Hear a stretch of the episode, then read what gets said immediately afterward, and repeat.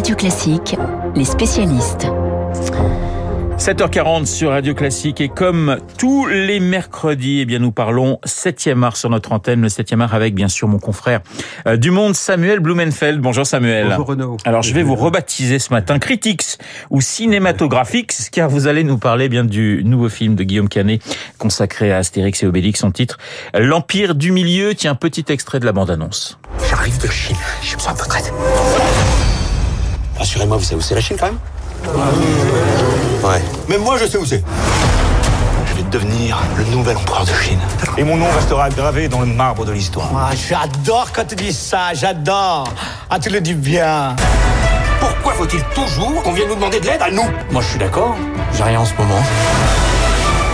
Je t'arrête. La princesse et moi, on va se marier. C'est pas vrai, il est en train de lui parler, il est en train de nous balancer. Voilà Samuel, une distribution assez incroyable, on va y revenir, un budget de 65 millions d'euros, le cinquième Astérix au cinéma, mais le premier qui ne s'inspire pas d'un album de Goscinny et Uderzo, et pour vous c'est plutôt dommage. Ah bah oui, c'est quand même c'est quand même très dommage. Alors vous allez me dire encore une fois, il n'y a pas de règle immanente, hein. il n'y a pas un cahier des charges obligatoire. Hein. Ouais. Donc si vous voulez, si le scénario original de ce film, donc euh, qui se de, qui se déroule en grande partie en Chine, avait été réussi, on se poserait pas la question.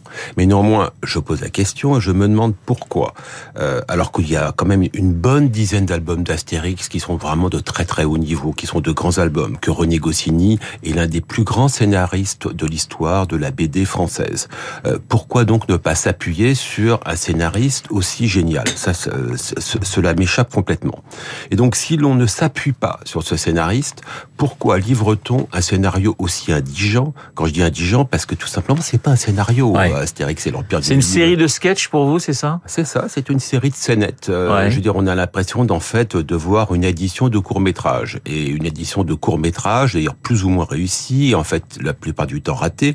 Mais une édition de court métrage n'a jamais fait un long métrage, sinon cela se saurait. Alors la Chine en toile de fond, y aurait-il quelques arrière-pensées euh, commerciales, Samuel? Et, écoutez, j'ai rien contre les arrière-pensées commerciales, Non. puisque le cinéma est un art et une industrie. Absolument. L'enjeu industriel d'Astérix, il est réel pour le cinéma français, c'est qu'il s'agit bien évidemment bah, de de faire euh, venir et revenir les spectateurs en salle. Tout ça est fort louable. Mais ce qui me frappe dans ce voyage en Chine, et d'ailleurs ce voyage en Chine dans le film, on ne le sent pas.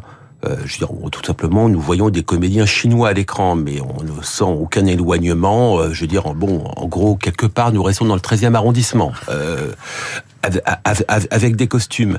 Mais là où on peut parler d'opportunisme, c'est que pour le cinéma hollywoodien, depuis plusieurs années, le marché chinois est un Eldorado, c'est un Graal. Il faut absolument, il faut absolument viser ce chinois parce que c'est là ce que se trouve le, le nouveau gisement de spectateurs. Ouais. Et donc, au nom de cette stratégie, bien régulièrement dans les films hollywoodiens, on voit des personnages chinois.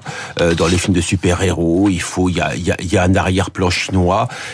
Beaucoup d'efforts ont été produits dans le cinéma américain pour conquérir ce marché chinois. Et là, tout d'un coup, on se dit, tiens, le cinéma français se dit, bah tiens, peut-être que là, il y a un coup à jouer.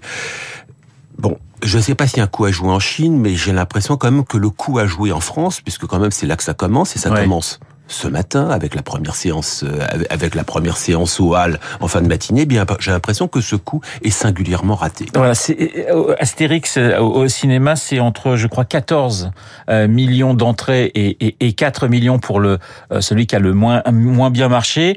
Astérix, ça a été Clavier, ça a été Clovis Cornillac, euh, ça a été Édouard Baird. Là, nous avons euh, donc Guillaume Canet qui est à la fois derrière la, la, la, la, caméra et qui euh, joue le rôle principal Et qui Alors- est également co-scénariste. et hein, qui est également co-scénariste. aurait pu éviter. Hein. Et son, euh, on a bien compris le message, Samuel, ce matin.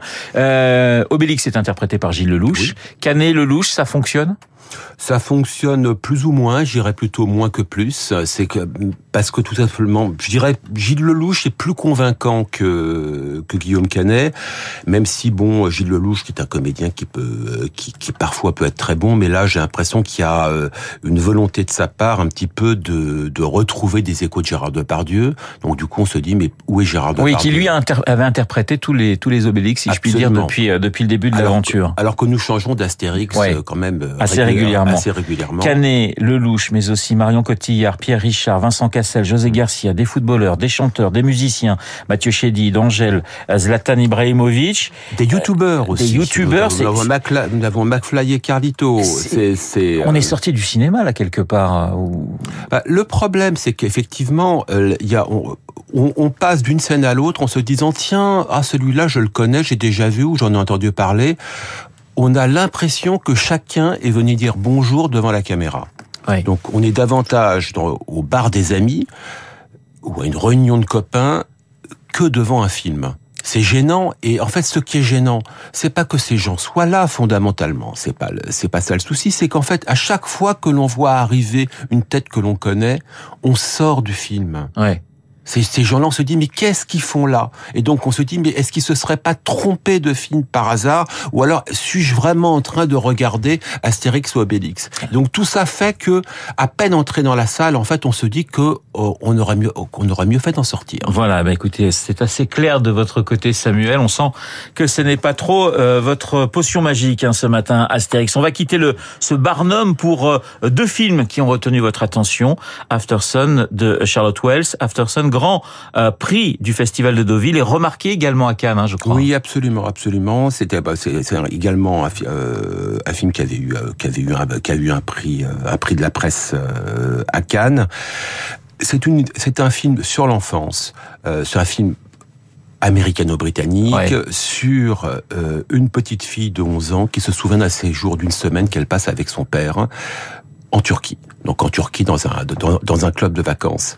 Ce qui est très intéressant, c'est un, c'est un petit film, mais ce qui est très intéressant en fait, c'est que c'est un regard sur l'enfance qui est assez audacieux, parce que c'est l'histoire d'une petite fille qui se souvient de ce de ce voyage, mais qui se souvient donc de son père qui a disparu ensuite, et ce père-là, elle ne le comprend pas. Ouais. C'est qu'en fait, c'est l'adulte, c'est l'adulte que l'enfant ne comprend pas. Et ça, c'est très intéressant. Fi- davantage de questions que de réponses. Ouais. Autre film qui a retenu votre attention, Tel Aviv-Beyrouth. Il nous reste malheureusement que quelques secondes. L'histoire de deux femmes entre 1982 et 2006. Deux femmes qui symbolisent finalement euh, deux pays, le Liban Absolument, et Israël. Absolument. C'est un film qui, de manière quand même assez audacieuse, bah, suit en fait les avanies entre et les guerres entre Israël et, et le Liban entre 1982 et 2006.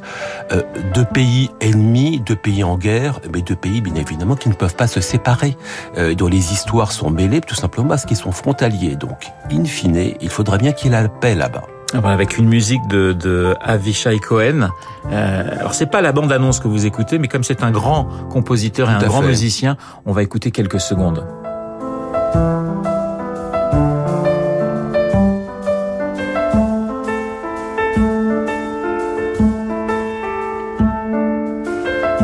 Voilà, vous aurez compris que Samuel Blumenfeld préfère ces deux films, Aftersun et donc Tel Aviv-Beyrouth, à Astérix et l'Empire du Milieu, mais vous pouvez vous faire votre propre avis. Vous êtes assez grand pour cela. Merci beaucoup Samuel, le cinéma avec Samuel Blumenfeld comme tous les mercredis sur notre antenne. J'ai cité euh, dans le film de Guillaume Canet euh, Zlatan Ibrahimovic, Ibra après Zidane dans un Astérix. Eh bien, Marc s'intéresse ce matin à ces footballeurs qui se sont essayés au métier de comédien pour le meilleur et pour le pire.